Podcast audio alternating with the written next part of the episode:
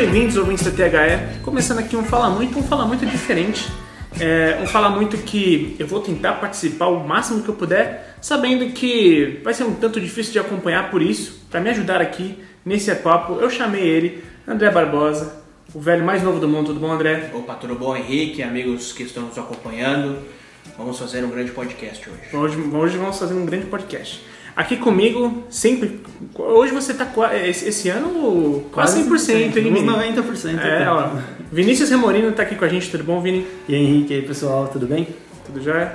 E fechando a nossa mesa, a gente tem um convidado especial demais, assim, ele que é professor nosso aqui da THE, Wilson Nakamura, ele que é conselheiro do Palmeiras, diretor de auditoria é, interna do Palmeiras, ele que é professor da linha de finanças do programa de pós-graduação em administração da Universidade Presbiteriana Mackenzie, doutor e mestre em administração pela FEA da USP, bacharel em administração, economia e ciências, contábeis. Bom, é, assim, eu posso ficar aqui uns minutos falando, né? Mas, acima de tudo, ele é professor e grande parceiro aqui nosso, ele que sempre compartilha os links sobre gestão financeira dos clubes e, poxa, que corre, é, costuma virar pautas nos nossos podcasts. Então, Wilson, muito obrigado por atender nosso convite de vir aqui gravar com a gente. Como você está? Tudo bem, pessoal? Muito prazer estar de novo aqui na, na THI 360, participando de um podcast.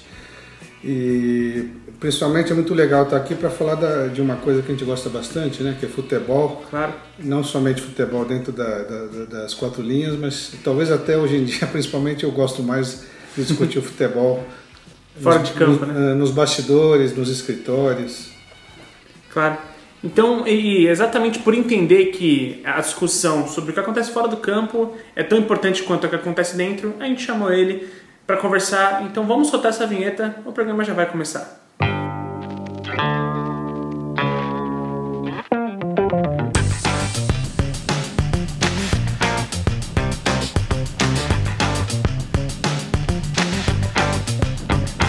Você está ouvindo o THE Cast Bom, ouvinte, então vamos lá. É, Wilson, eu poderia começar pelo link que você me mandou ontem, mas eu vou preferir pelo que você mandou hoje, que é a respeito dos pontos-chave da análise de uma, é, de uma análise financeira de clubes de futebol, né? É, links estarão no post, tá, galera? Para você poder ver os mesmos textos que ele me mandou, então e que foram basicamente a pauta do nosso podcast. Você pode acessar o link no nosso site e ver os textos no blog do Wilson, que você cita ali aspectos cruciais assim de um clube que para mim, é, para o André, por exemplo, que trabalha com isso, é uma coisa um pouco mais rasa, assim, um pouco mais batida. Mas para mim, para o Vinícius ou até para um ouvinte, é importante saber esses aspectos, né? Eu queria que você, por favor, se não, não for pedir demais, dá uma resumida nesses, pontos-chave.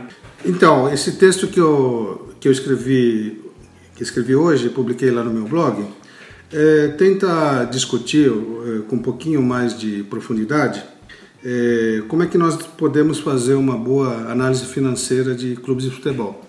Que esse é um assunto que vem despertando grande interesse aí por parte de muita gente, mesmo dos torcedores. Sim. Então, por isso que eu achei por bem, sendo eu uma pessoa da área financeira, tentar explicar um pouquinho melhor né, como é que essa análise pode ser feita. E aí o que eu destaquei lá no meu texto é que existem alguns pontos chaves, alguns pontos cruciais que precisam ser analisados, considerados, é, para verificar se o clube está saudável financeiramente, se o clube está sólido, se o clube está tendo um bom desempenho e assim por diante. E lá nesse texto eu comecei destacando né, que é muito importante a gente analisar o nível de receita do, dos clubes, né? É, os clubes têm que atingir um certo nível de receita para se posicionar como um clube muito grande, como um clube grande ou como um clube médio. E, logicamente, não basta só analisar a, a, o nível de receita do clube atualmente, mas analisar a evolução dessa, é, dessas receitas ao longo do tempo. É de se esperar que um clube que vem sendo bem administrado, os níveis de receitas desse clube vão crescendo aí ao longo do tempo. Então, isso é um ponto que eu destaquei lá no texto. Outra coisa que eu destaquei lá no texto é a importância dos clubes terem superávit. É, o superávit é, a gente determina é, tomando as receitas do clube e subtraindo é, os gastos, as despesas. É de se esperar que um clube bem administrado financeiramente vá gerando é, sucessivamente superávites. Né?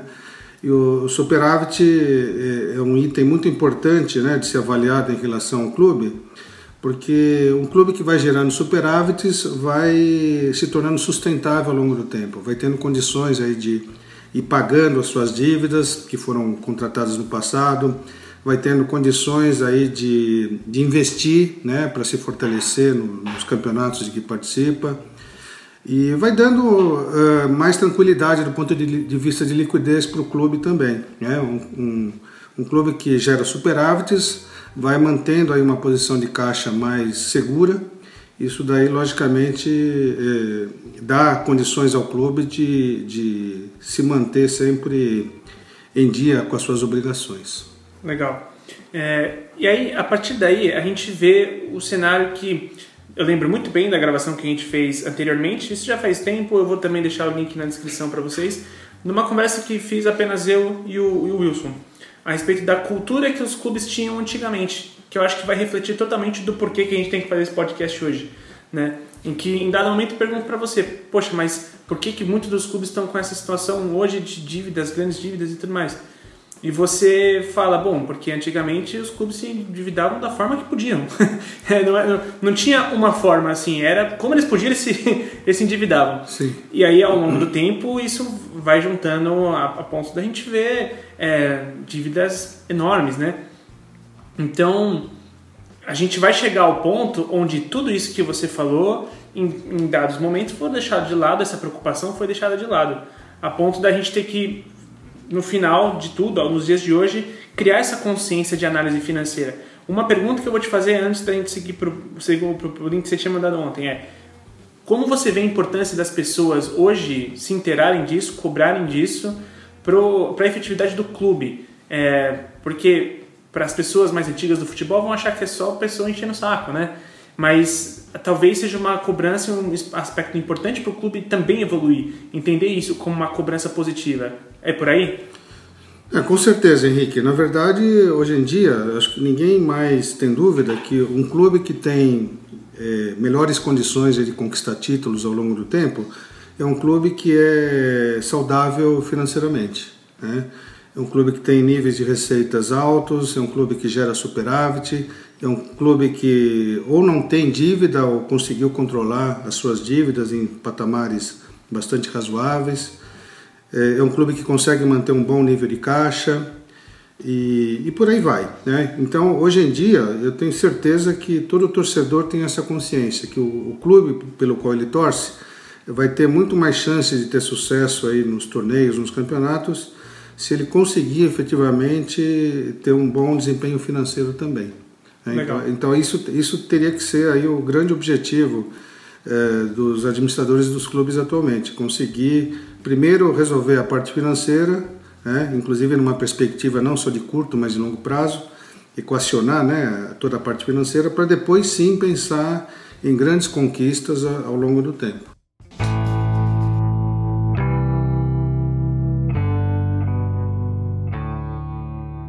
Então, Wilson, você fala que um dos pontos-chave para a estruturação de um clube de futebol é o superávit.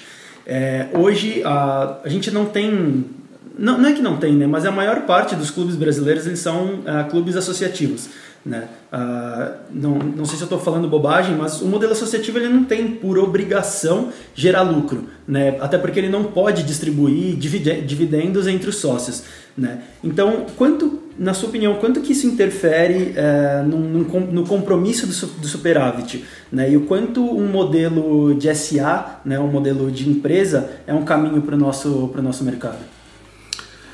Bom, Vinícius, o que eu te diria é o seguinte: realmente, atualmente, é, praticamente todos os clubes brasileiros da Série A, da Série B e de outras séries também, todos os clubes tem exceções. Tem alguns clubes que já são empresas, uhum. que já são empresa, mas a maioria dos clubes são associações esportivas sem fins lucrativos. Uhum. É, Palmeiras, Corinthians, São Paulo, Flamengo, e, enfim, os principais clubes brasileiros. Uh, funcionam como associações esportivas, né, que não visam lucro.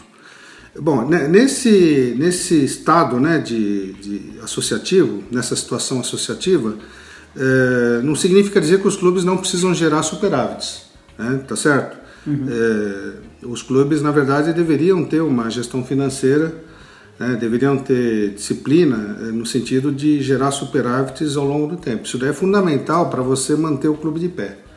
Né? E, e, principalmente fundamental para que você possa se fortalecer é, financeiramente e depois realmente conseguir formar elencos fortes e competitivos. Né?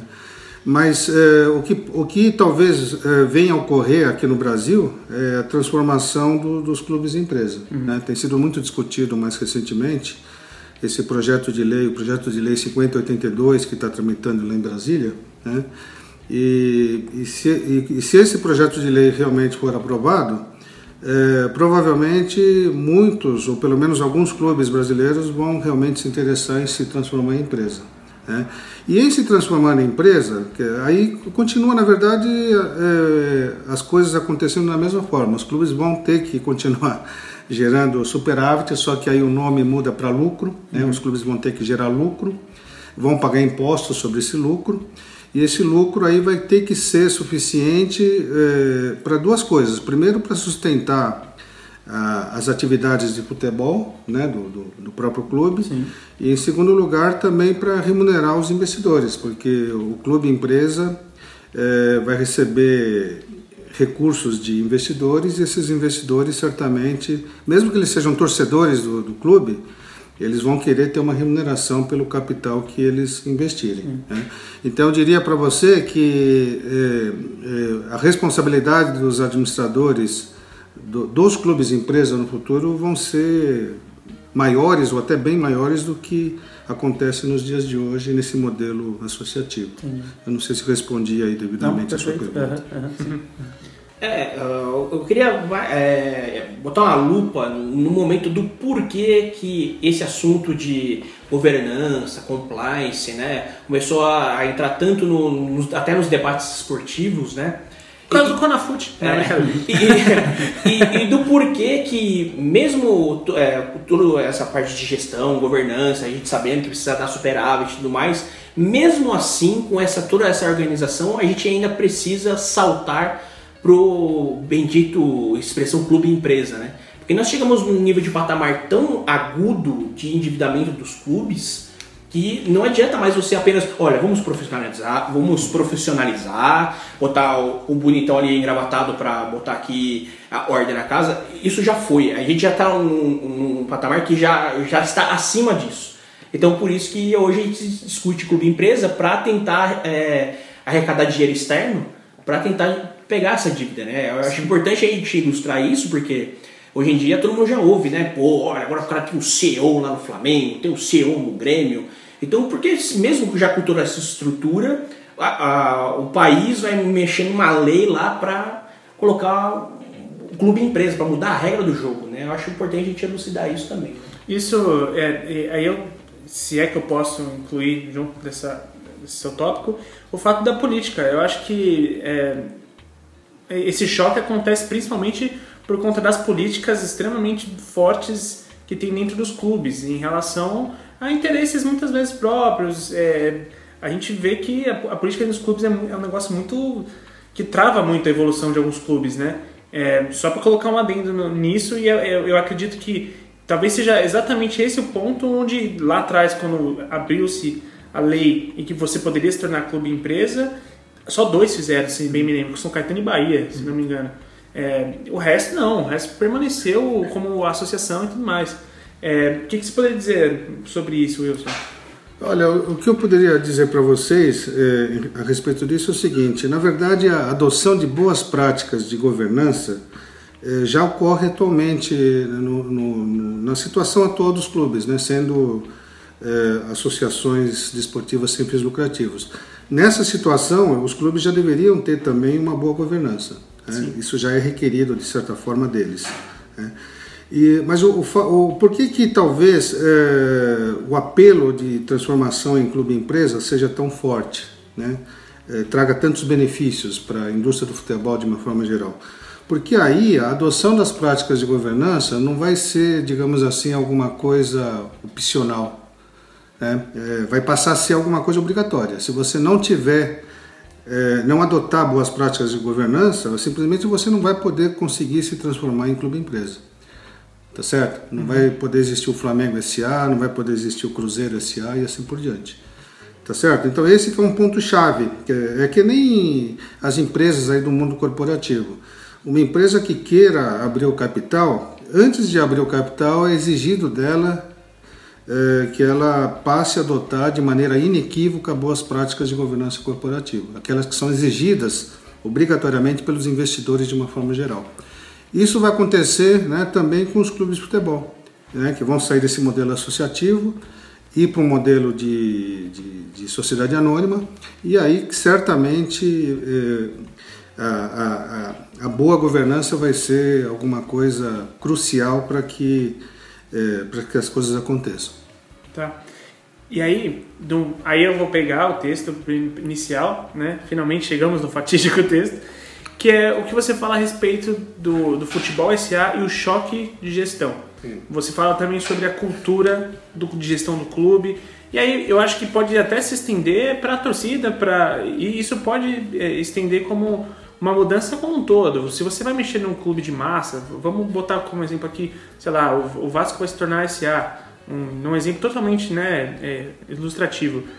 O Vasco é um time de massa, a gente estava falando hoje mais cedo, é um time de, de muita torcida o trabalho que vai ter que ser feito com clube, política, torcida é um negócio muito grande. E eu queria que você trouxesse um pouco uh, esse, seu pensamento sobre esse choque de gestão. Qual é o caminho e o que o senhor pensa sobre isso? É, na verdade, o que eu escrevi lá no meu texto é que eh, uma condição também para que os clubes possam se transformar em sociedades anônimas é que haja um choque de gestão. E esse choque de gestão não deve ocorrer depois que você se transforma em empresa. Né? Esse choque de gestão tem que começar antes. antes. Né? Tá certo? Até porque claro. se, se você não fizer esse trabalho antes, é, nenhum investidor vai querer botar dinheiro no, no clube, se, se, for, se fosse o caso, né? Se for o caso. Exato. Então, e bom, e o que, que significa esse choque de gestão? É, significa várias coisas, né? É um assunto talvez até um pouco complexo de ser falado em poucas palavras, mas eu diria para vocês o seguinte: choque de gestão significa que os clubes vão ter que mudar a sua cultura. Né? Os clubes vão ter que adotar uma nova cultura, uma cultura mais de meritocracia, uma cultura de geração de resultados. É, os clubes vão ter que, talvez, é, muitos deles, a maioria deles, rever os seus processos, né? tá certo? Os clubes vão ter que rever as suas práticas de gestão de uma forma geral. Os clubes vão ter que se profissionalizar de uma maneira muito mais severa e radical. que mais? Os clubes vão ter que adotar definitivamente uma visão de longo prazo. Né? Aquilo que se cobra aí das empresas no mundo corporativo vai passar a ser cobrado também do, dos clubes, né? que eles tenham visão de futuro, tenham visão de longo prazo. Pensem eh, não somente no próximo ano, né? mas pensem nos próximos 5, 10 anos. Enfim, é um conjunto de coisas que o clube vai ter que fazer é, para que ele possa se qualificar para ser uma sociedade anônima de futebol. Tá certo? Uma outra coisa que eh, hoje em dia é um grande desafio para qualquer empresa, para qualquer organização, e também vai ser um grande desafio para os clubes de futebol, é toda essa história aí que é muito falada no mercado de transformação digital. Então os clubes vão ter também que entrar nessa onda da transformação digital. Inovação, tecnologia. Inovação, tecnologia, exa exatamente.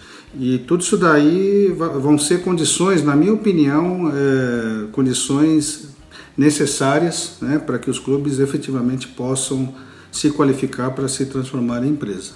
Claro. Tá certo? Esse processo começa antes de você virar empresa e depois que você vira empresa você tem que dar o acabamento, digamos assim, tá certo? E manter isso, né? Porque uma coisa importante de ser dita é que clube, é, desculpe, é, uma sociedade anônima ela pode ir à falência, ela pode ser liquidada. Sim.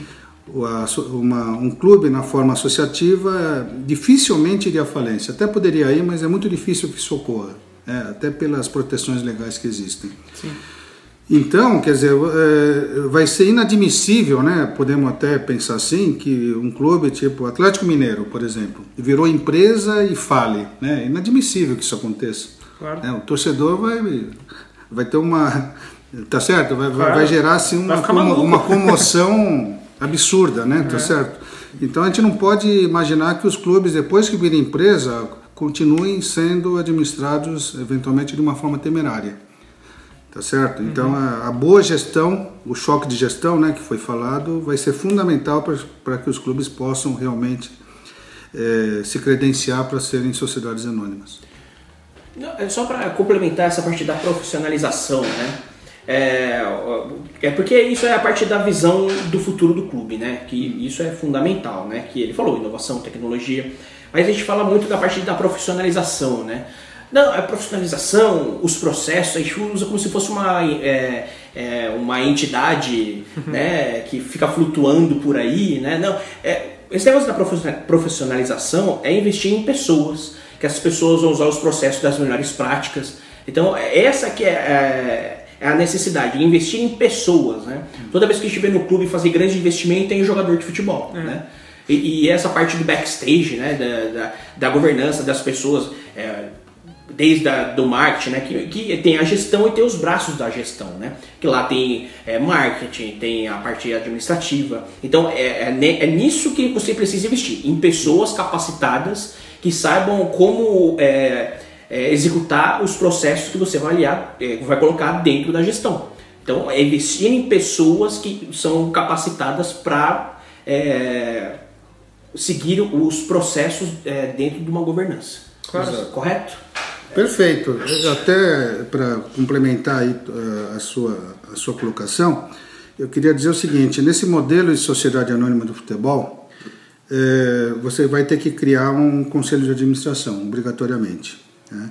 Conselho de administração é um, uma espécie de comitê formado aí por 10 a 15 pessoas normalmente, pessoas é, ligadas à, à, organização, ao clube no caso, e, e, eventualmente até pessoas que, que são independentes, que são fora do clube, né? são contratadas, digamos assim, para fazerem parte do, conselho de administração.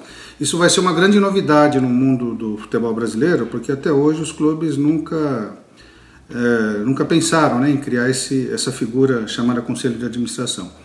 Bom, e aí o que, que vai acontecer? O conselho, vai caber ao conselho de administração é, escolher quem vão ser os executivos que vão é, administrar o clube, a, a partir de futebol estamos falando. Né? Tá certo? Então você constitui o conselho de administração e o conselho de administração vai ter essa missão de selecionar da melhor maneira possível quem serão os executivos, né, quem vai ser o CEO do clube e assim por diante. Né? Bom, e não para por aí. A partir daí, o conselho de administração vai ter o papel de monitorar, de fiscalizar, de acompanhar muito de perto eh, os andamentos dos trabalhos, né, o que, que os executivos estão fazendo, se eles estão entregando os resultados que foram prometidos, que foram, enfim, eh, planejados e tudo mais. Então, eh, digamos assim, que a profissional, quando se fala de profissionalização, a profissionalização vai ser uma coisa muito mais profunda né, nesse modelo de clube-empresa do que acontece atualmente. Tá certo? Não sei se eu me fiz entender sim, devidamente. Sim, sim. Mas hoje os clubes já estão bem profissionalizados. É difícil ver um grande clube aqui no Brasil atualmente que não tenha um, um bom corpo de, de, executivos remunerados. Mas nesse novo status de sociedade anônima, eh, a coisa vai ficar, digamos assim, até até num, mais bem estruturada do ponto de vista de profissionalização. É, é, é, assim que eu penso. A politicagem dentro do clube, né, que é aquela coisa, pô, o cara, o cara ganha a eleição presidente, pô, o cara me apoiou aqui, vou botar ele ali como diretor é, de tal departamento.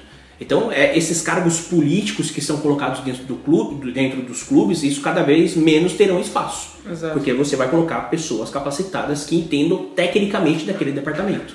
Então é exatamente é, isso mas, que você tem Viu, André, mas até eu vou te. Desculpa, eu vou até te, eh, discordar um pouquinho de você, mas pelo que eu acompanho. Por favor, discorde. Aliás, é até bom a gente, a gente discordar de algumas coisas. Né? Mas o que eu posso te falar é o seguinte: pela minha observação dos clubes brasileiros, de uma, eu estou me referindo aí aos, aos, grandes clubes, né, principalmente. É, esses clubes, eles já tomaram essa iniciativa de contratar muitos executivos. Os clubes já estão um bom patamar de profissionalização. Tá certo? Quem toca, na verdade, o dia a dia dos clubes atualmente são profissionais, profissionais remunerados, são executivos, né, de uma forma geral bem qualificados. Logicamente tem muita, muita coisa a ser evoluída, uhum. mas hoje a gente, já, a gente já vive num cenário bem diferente do que prevalecia, por exemplo, há sei lá, 8, 10 anos atrás. Legal. É, já é uma, já é uma, uma perspectiva animadora, né? É, o André falou uma coisa que eu acho legal a, a, respeito do, do investimento que se faz hoje em jogador e, e tudo mais. É, recentemente eu vi numa gravação de podcast com o Netcast e o, o Flávio Augusto falando sobre o Orlando, o Orlando City, em que ele fala a, a intenção de mercado dele era chegar a uma taxa lá que a, o, clube valesse, se não me engano, era 450 milhões em, em torno de oito anos. Ele conseguiu isso em, em menos de cinco. Né? E ele fala, a gente não ganhou um título com isso. É administração, é marketing, é trabalhar marca, é isso. E assim, e aí, aproveitando essa sua fala, que você fala que os clubes já estão profissionalizando, já estão colocando pessoas técnicas nos seus cargos. É, se você acha que o nosso cenário já está pronto para essa mudança agora. Porque quando você fala que é, tem que ser, é, essa, esse choque de gestão tem que começar antes do, de, de fato se transformar numa SA, é porque você acha que. É, aí é a minha pergunta: se você acha que está pronto ou se você acha que, que a gente ainda precisa passar por esse período, esse período de experimentação, assim? Não, na verdade, é, na verdade os clubes, é, sem pensar em se transformar em empresa, já iniciaram de uma maneira muito clara esse processo de profissionalização, que não tem mais volta, uhum. né? tá certo? Então, de alguma forma, os clubes já estão se preparando, sem querer, eu diria, para um dia se transformar em empresa, né? se transformar em sociedade anônima. Entendi. Tá certo? Logicamente que ainda há muita coisa a ser feita do ponto de vista de adoção de práticas de gestão, do ponto de vista de melhoria de processos, do ponto de vista de transformação digital, é, enfim, mas é, eu acho que nós estamos no, no caminho certo e, e, a tendência é que as coisas evoluam favoravelmente e até mais rapidamente, né, tendo aí essas perspectivas de num prazo talvez até curto os clubes poderem se transformar em empresa.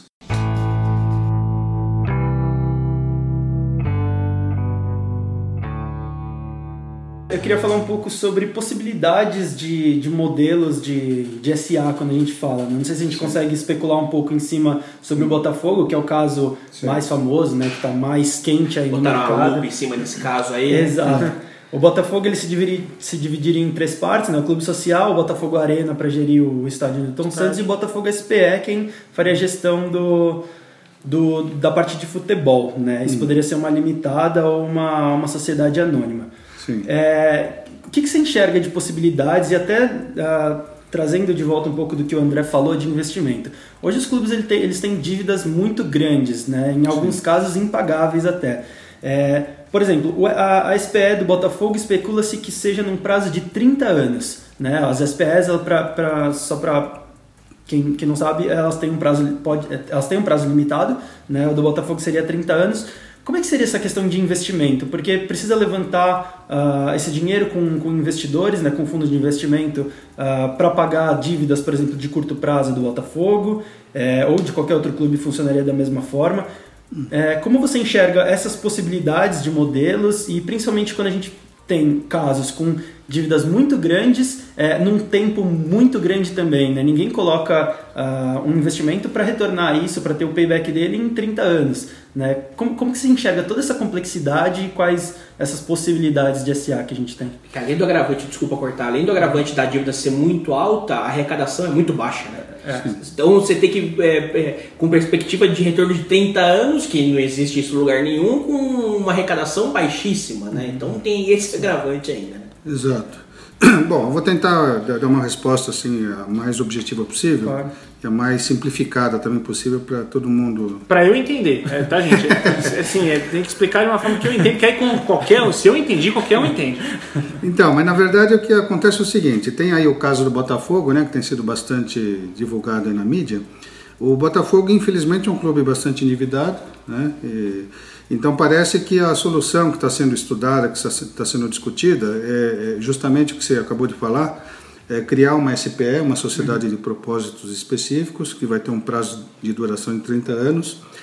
É, essa SPE vai receber é, capital aí de diversos investidores, né, supostamente botafoguenses. Uhum.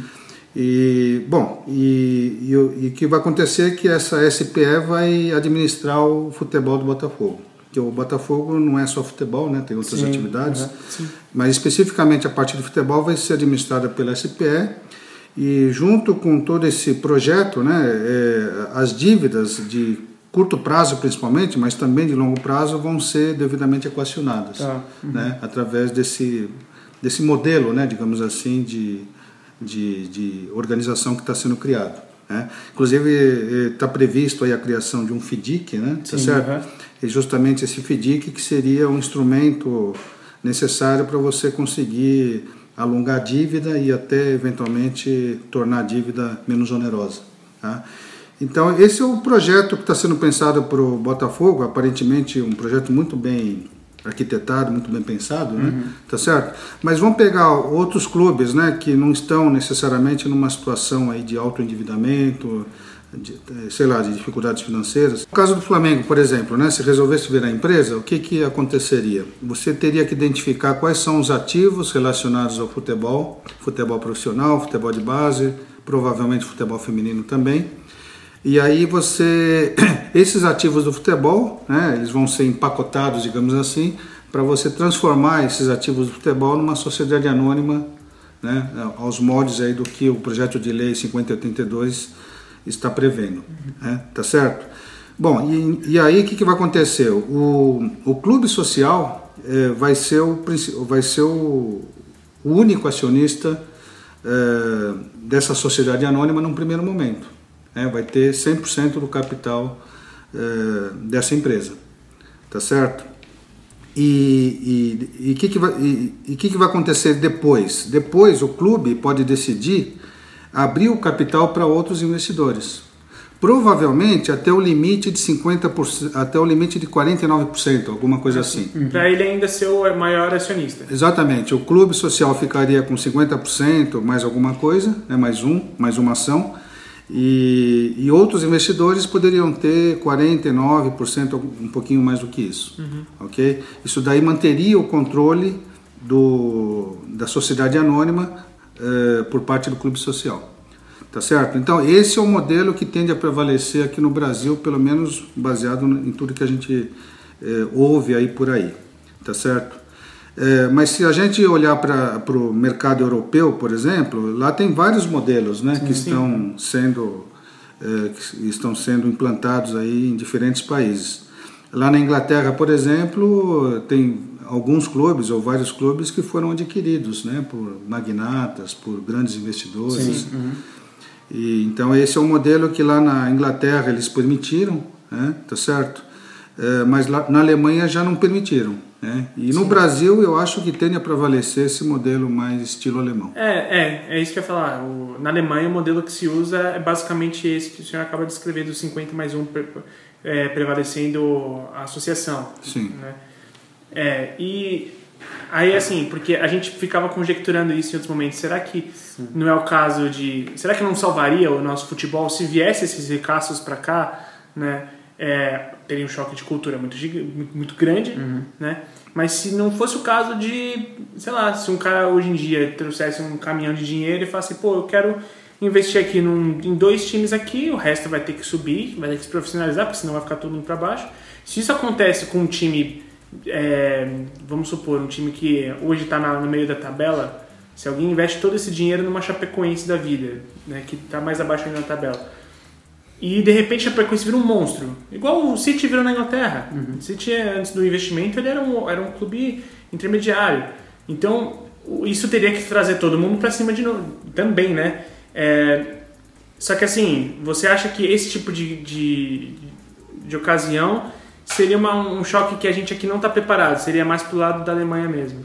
É, e, inclusive lá na Alemanha, pelo que falam, eles estão estudando flexibilizar essa, esse modelo de 50% mais um. Ah, tá. É, parece que isso daí está sendo eh, discutido, porque nesse modelo de 50% mais um se limita também muito o clube né, a receber capital de investidores de fora. Comparando sede com a é grande, Europa, né? comparando com a Europa, fica muito enfraquecido, né? Beleza, se a Alemanha ali, o, Bayern domina, o Borussia Dortmund também é uma força interessante, Exato. mas quando eu vou bater de frente com os times da Inglaterra e da Espanha, não, não consegue acompanhar, né? Porque os modelos de gestão dele é, já são diferentemente do, do alemão. É, no fim de semana teve o clássico, né? Hoje, hoje clássico, né? Do Manchester City e Tottenham, né? Que foi 2 a 2 Sim. a torcida do Tottenham ironizava o, o torcedor do, do City fazendo assim, aquele sinal de dinheiro com a mão, né? Quer dizer, você, que só chegou naquilo ali com a mão e o City revidando, é isso aí, a gente tem dinheiro mesmo e não estamos nem aí e agora a gente vai terminar. Então eu acho que é, a gente poderia ter enxergar um equilíbrio né, entre que os alemães fazem com o que a Inglaterra hoje. Porque a Inglaterra é aquela também, né? Vem um doido, não digo doido, né? Vamos ser tão pejorativo assim.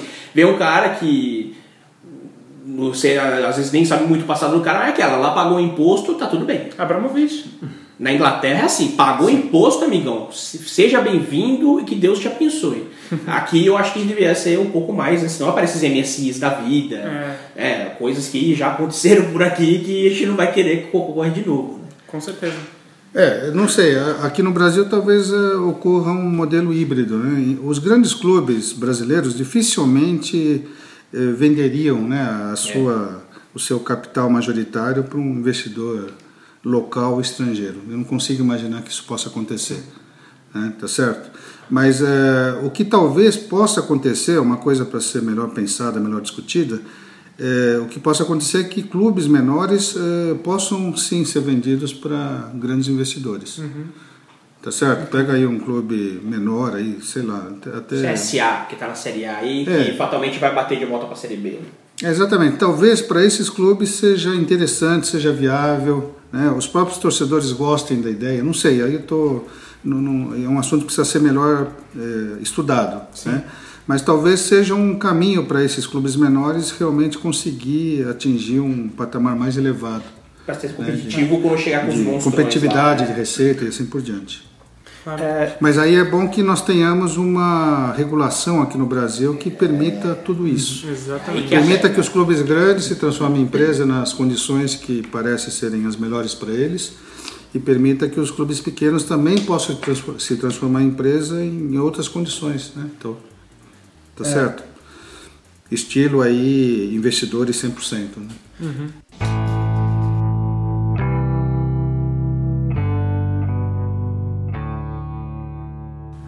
Bom, Wilson, uma, uma das coisas que eu já ouvi mais ser alegado por conta de clubes ou por conta de quem é contra esse modelo de, de clube empresa é que a tributação e os impostos que se cobra é, no modelo associativo e no modelo de empresa são diferentes a ponto de ser, já ouvi até a palavra abusivo, né, desses impostos.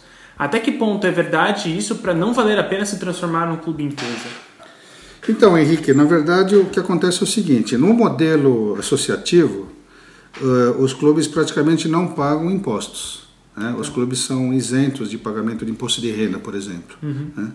E em se transformando em sociedade anônima, em se transformando em empresa, eh, conforme o projeto de lei 5082, os clubes pagariam 5% de tributos eh, sobre a, a, receita total. Né?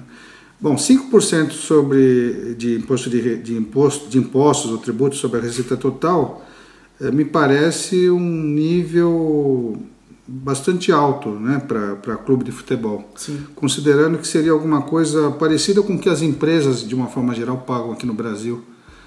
Tá certo? As empresas aqui no Brasil acabam pagando muitas vezes alguma coisa nessa faixa de tá. 5% sobre a receita total. Uhum. Então seria, seria desejável, seria ótimo para os clubes, né, para realmente incentivá-los a se transformar em empresa, que esse, essa alíquota fosse mais baixa, fosse, fosse menor que 5%. Tá. É, não vi ninguém discutindo isso, mas é, aparentemente me parece que essa alíquota aí precisaria ser menor, um, pelo menos um pouquinho menor, para realmente incentivar os clubes tá. A decidirem a se transformar em sociedades anônimas. Mas não a ponto de sustentar a desculpa de não virar clube empresa por causa disso? É... Não, isso não chega a inviabilizar, tá, né? tá certo? Uhum. É, só para entender um pouquinho melhor, 5% sobre a receita total significa o seguinte, um clube que, que gera uma margem líquida de 10%, é, é, então é como se a tributação fosse de 50% sobre o lucro. Uhum. 50% sobre o lucro é mais ou menos aquilo que as empresas acabam pagando, porque as empresas pagam 35% de imposto de renda mais contribuição social, mas tem que pagar também PIS e COFINS. Uhum. Então acaba dando, fazendo uma conta aí bem grosseira, acaba dando esses 50% Entendi. sobre o lucro. Né? Tá certo? Salvo aí uh, melhor informação da minha parte, mas me parece que essa seria a conta. Tá. Né? Então seria bom que fosse um pouco menos do que 5% para realmente motivar e incentivar os clubes a virarem empresas. Você imagina, né? O clube que, é, que, conseguiu arrecadar 500 milhões vai pagar 25 milhões de imposto. Uhum. E, e, ele falou aí, né? 50% sobre o lucro. Isso é muito pesado, cara. É, Isso aí é. você não respira, você não investe. Você simplesmente não vai investir na temporada seguinte. É. Em estrutura, em tecnologia, em inovação. Você vai ficar ali é, cobrindo o buraco e tentando sobreviver no ano seguinte, né? E isso, isso não é sustentável. Não. É, a grande palavra, barato é você ser sustentável, né? E mudar, ter essa mudança brusca para você não, não andar é, é, complicado. Ainda mais, e aí a gente pode falar um pouco de venda de atleta, porque assim, é, no a primeiro momento, um dos maiores. Tem muito clube que a maior fonte de receita é a venda de atleta. Né? Então, é, isso. Só que, só que isso não é recorrente, né, em teoria. É, não é uma boa prática de gestão você querer colocar venda de atleta no, no seu planejamento anual. Se você está lá em dezembro, vai planejar. Agora, está em agosto. Aí no final do ano, o reunião de conselho vai querer planejar 2020. Aí o, o campeoníssimo lá chega lá na frente e fala: Olha, a gente tem aqui a previsão de vender 50 milhões de jogadores e isso está no, dentro do planejamento. Eu enxergo, por favor, é, isso, se você achar isso um absurdo, me corrija, mas eu não eu enxergo isso como uma forma correta de gestão. Porque não é certeza. Porque não é certeza. Eu sei, que, quais jogadores que você está pretendendo vender? É. Né? Ele, ele vai vingar, ele vai estar tá em alta quando, vai virar, é, quando vira uma proposta, ele não vai quebrar a perna, não vai ter contusão, o parente não vai morrer, vai ficar depressivo, não vai acontecer nada. né? Então eu acho um pouco perigoso, né? Na Europa eu acho que eles dividem assim, né? Tem lá a despesa e tem a receita sem transferência. Então eu acho que é isso que a gente deveria colocar aqui, né? Por favor, o que você acha sobre isso? Então, André, realmente aqui no Brasil é, a gente considera que a receita relacionada à venda de atletas é uma receita não recorrente. Uhum. É, isso daí já, já é bem, assim, tá, tá bem consolidado aqui no Brasil, essa ideia. É, mas o que eu poderia é, tentar dizer aqui para vocês é o seguinte: no, no modelo de clube empresa, de sociedade anônima, Talvez a gente poderia imaginar que uh, uh, as categorias de base dos clubes de futebol aqui no Brasil poderiam se, se, transformar, se transformar numa espécie de unidade, unidade de negócio. Né? E conseguir, né, de alguma forma e de forma recorrente, formar bons jogadores e gerar re receita, né, uhum. como se fosse aí uma fabriquinha de jogadores, digamos Sim. assim. É, se não me engano, isso acontece no modelo português, no modelo é, de negócio, digamos assim, dos clubes portugueses. Eles pensam dessa maneira, que venda de jogador faz parte do, do faz parte é, do modelo de negócio deles. Eles dependem disso para conseguir se sustentar financeiramente. Claro. Então, talvez aqui no Brasil possa acontecer a mesma coisa. Uhum. Né? A, a receita de venda de jogadores, estou eh, me referindo principalmente à venda de jogadores das categorias de base, né? Sim. É, ser uma receita mais recorrente e menos, ocasio... menos esporádica. Claro, e para você ouvinte, que eu tenho certeza que alguns dos ouvintes estão pensando agora, Poxa, mas vai transformar a base num, numa coisa de negócio assim. Balcão de negócio, né? Pô, minha base aí, os meninos aí, ó, vai virar tudo balcão de negócio, ninguém vai jogar no profissional, isso é um absurdo. Eu acho é que... o que vai, eu vou, é, é o que vou falar, né? É, tem gente que vai pensar isso, mas a gente também tem que entender, o Brasil é um mercado exportador Sim. e a gente não tem tamanho para manter jogadores como Gabriel Jesus recebendo o que o cara pode receber lá fora. Então é, a gente tem que, assim como você citou de Portugal, Portugal é um degrau para a Europa. Então muitos jogadores batem lá uma temporada Manchester City, batem lá uma temporada Real Madrid. É, é normal, somos um mercado exportador, né? É, além de não termos tamanho, como você bem colocou, tem, nós temos a limitação da taxa de câmbio, né? Sim. Sim. Tá certo? Exato. Nossa moeda é muito desvalorizada em relação ao euro, por exemplo. isso daí torna os clubes brasileiros numa desvantagem muito grande em relação aos europeus do ponto de vista financeiro. né? Totalmente. Ah, o Brasil já tem uma vantagem competitiva com os outros países da América Latina. Exato. Aí já tem essa competitividade em cima deles, né? É, é- é a mesma coisa. Sim. E quando você pensa aqui dentro, você pensa que a, é, é transformar a base, como você falou, vai, entre aspas, uma fabriquinha de jogadores, isso pode ser diferencial competitivo, já que cada clube tem sua cultura, né, seu modelo ah, cultural de jogo, isso pode ser um diferencial competitivo aqui dentro também. né? Eu exporto mais para tal mercado que talvez pague mais, porque ele precisa de jogadores com a característica X, ou para um time é, que precisa dessa característica X, entendeu? Meu time é mais ofensivo. Isso acaba virando é, diferencial competitivo. Aí a gente realmente está falando de, de empresa, né? De mercado. Exato. E, Ah, e a gente já tem exemplo prático disso. A gente já tem exemplo prático disso. Real Madrid perdeu o Neymar, perdeu o Gabriel Jesus, não pensou duas vezes em investir em Vinícius Júnior. Sim, Né? exatamente.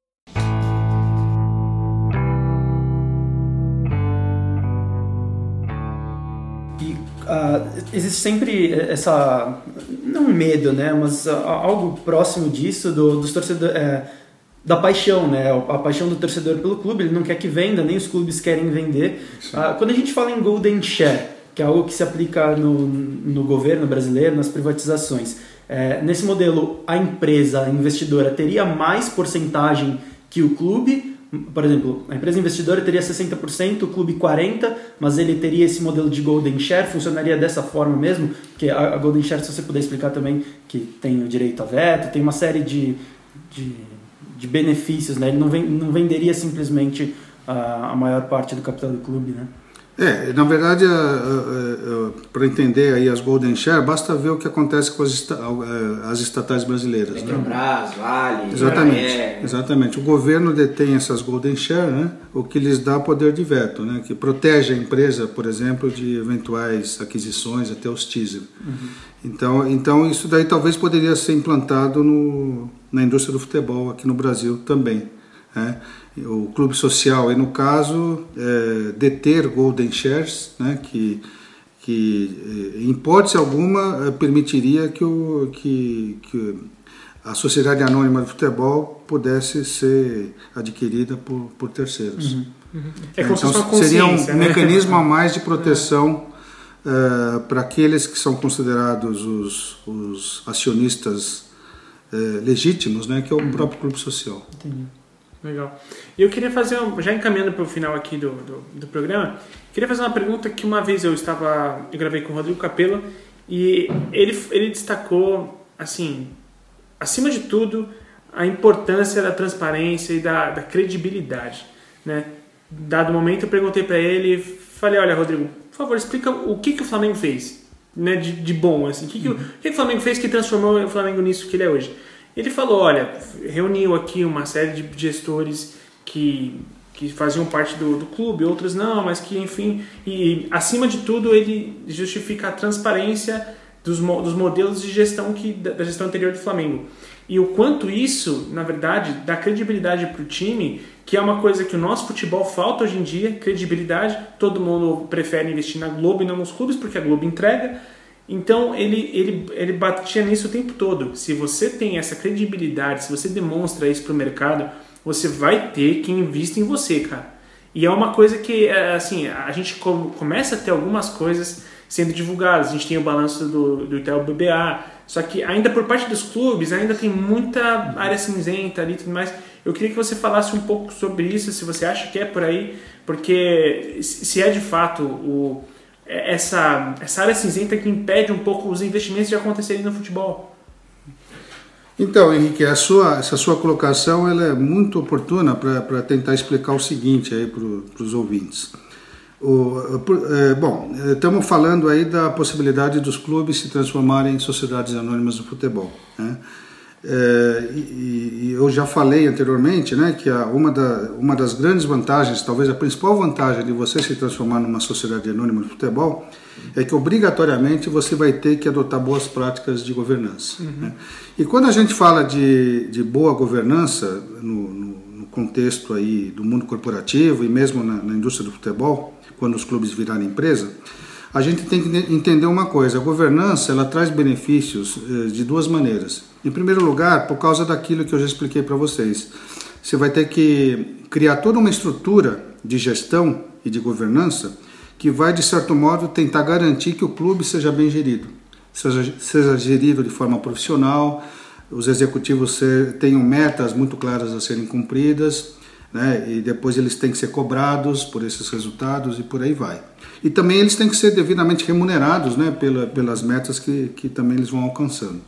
Então, esse é um aspecto da governança muito importante que eu já havia falado anteriormente. Uhum. Mas um outro aspecto de governança que é muito importante ser colocado, justamente aquilo que você acabou de falar. A governança está muito relacionado também é, a como a, as empresas, no caso aí as sociedades anônimas do futebol, vão se relacionar com o mercado de capitais, vamos dizer assim, né, com o mundo dos investidores, uhum. tá certo?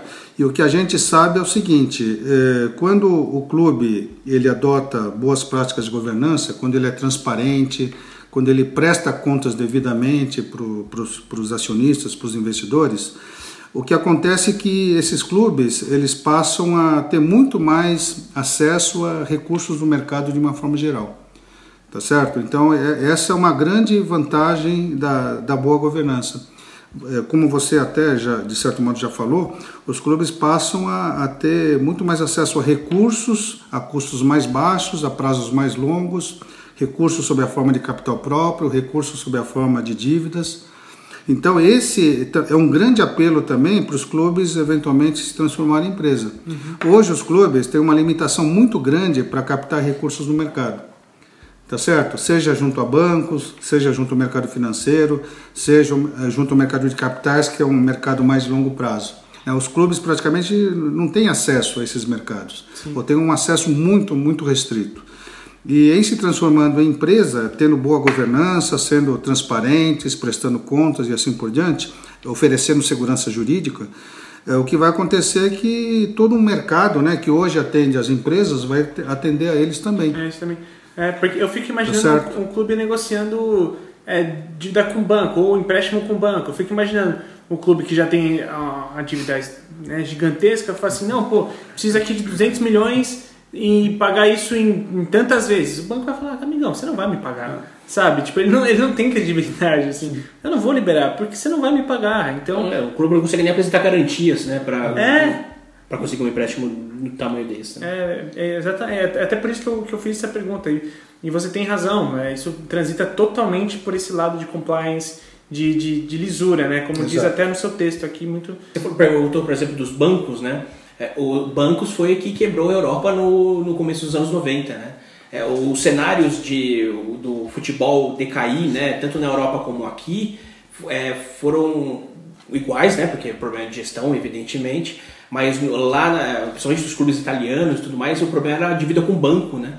E aqui era a dívida com impostos, processo trabalhista, essas coisas, né? Sim. Então, até nisso, o Brasil foi atrasado de, ser, de acontecer essa bolha só 20 anos depois, mas é, por motivos é, idênticos, que é problema de gestão, mas por motivos, para quem você está devendo, que foi diferentemente disso, né?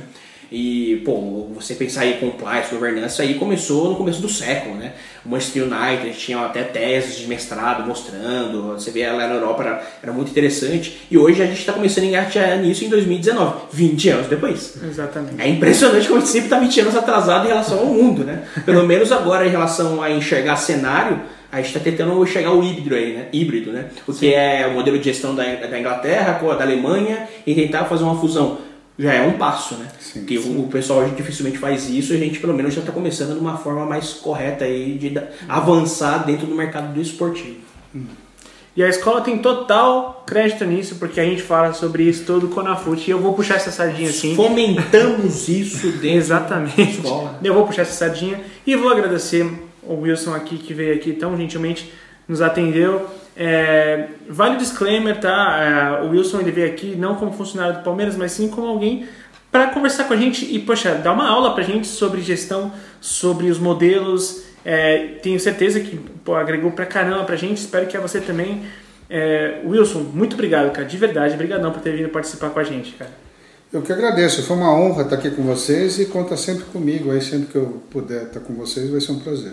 Legal. Os links do, do Wilson vai estar, vai estar na, no link desse post, assim como todos os nossos aqui, das minhas mídias, do André, do, do Vini também, você pode já garantir o seu lugar no curso BFC, que é o curso em que o próprio Wilson é professor nosso aqui, em que você acessa pelo th360.com.br e você pode ficar sabendo sobre todas as novidades, cursos, a Brasil Futebol Expo que estaremos lá, enfim, tudo isso você vai ficar sabendo a respeito pelas, pelos arrobas Escola TH360. Você ia falar alguma coisa, Vini? Não, eu ia falar uma coisa, não é, não tô puxando o saco, é, mas pro pessoal que for fazer o BFC uh, e já quiser se preparar ou quiser mais, entender mais sobre o que a gente está falando, o blog do Wilson é muito legal. É, a gente estava dando uma olhada desde que a gente começou a conversar é, sobre fazer esse episódio aqui do podcast. Você está fazendo uma série, né? Com, é, desde a parte mais básica, como começa esse raciocínio de clube empresa. Acho que vale muito a pena dar uma olhada em todos os, os posts que estão lá. Não é puxa saquismo, é, muito, é, é, muito válido mesmo, muito interessante. Não, total, o link vai estar na publicação e você vai ser um boboca se você não for conferir. então, é, você ia falar, né? É que é, se vocês tiverem alguma dúvida, né, que às vezes é um pouco técnico isso, né, Comentem aí é, em todas as vezes que a gente for publicar, tanto no site quanto nas redes sociais. A, a gente tenta falar com o Wilson aqui, tentar tirar alguma dúvida, a gente põe aqui para responder para vocês. É, quando a gente traz um cara do tamanho do Wilson aqui para falar sobre esses assuntos que às vezes é um pouco complicado, né? Porque hoje já temos até o fenômeno dos torcedores de balanço, né? É. Hoje os caras, ah, é, meu clube faturou mais que o seu, né? Hoje, antigamente era título os caras comemoravam, né? Hoje estou comemorando o balanço. É o avanço, a gente, claro. a gente mostra que o mercado está mudando. Então, você ainda que está um pouco é, em dúvida como é que funciona nisso e é um pouco chatinho mesmo, tire as dúvidas com a gente, vai ter o maior prazer do mundo de, de comunicar com você. Essa interação é importantíssima para a gente fomentar e crescer dentro do esporte, tá? Então, é, agradecer por estar aqui neste momento, tá? Poxa, é, para mim agregou bastante. Então, Vamos, é. vamos em frente aí pelo bem do esporte. E até pra gente que, para que a gente traga o Wilson de novo, né? Faça, porque claro. tem muita coisa pra gente, pra gente falar. Sim. Como o André falou, se a gente começar a perguntar, a gente fica até meia-noite aqui falando. Claro. Então, para que venha mais vezes, a gente tenha sempre papos de alto nível. Assim. Total, a gente falou um pouco mais sobre o SA, mas futuramente a gente pode abordar outras questões de área de gestão financeira, a gente pode ver isso no futuro. E faço das palavras do André as minhas, isso aqui é sempre legal, todas as perguntas que você quiser refletir, contribuir, poxa, às vezes você tem uma informação legal sobre algum outro caso, manda pra gente, sempre pela arroba escola TH360, ou se você quiser dissertar um pouco a mais, manda por e-mail no bla.th360.com.br, tá legal? A vocês todos mais uma vez, muito obrigado, e a você ouvinte, até mais ouvir. Money,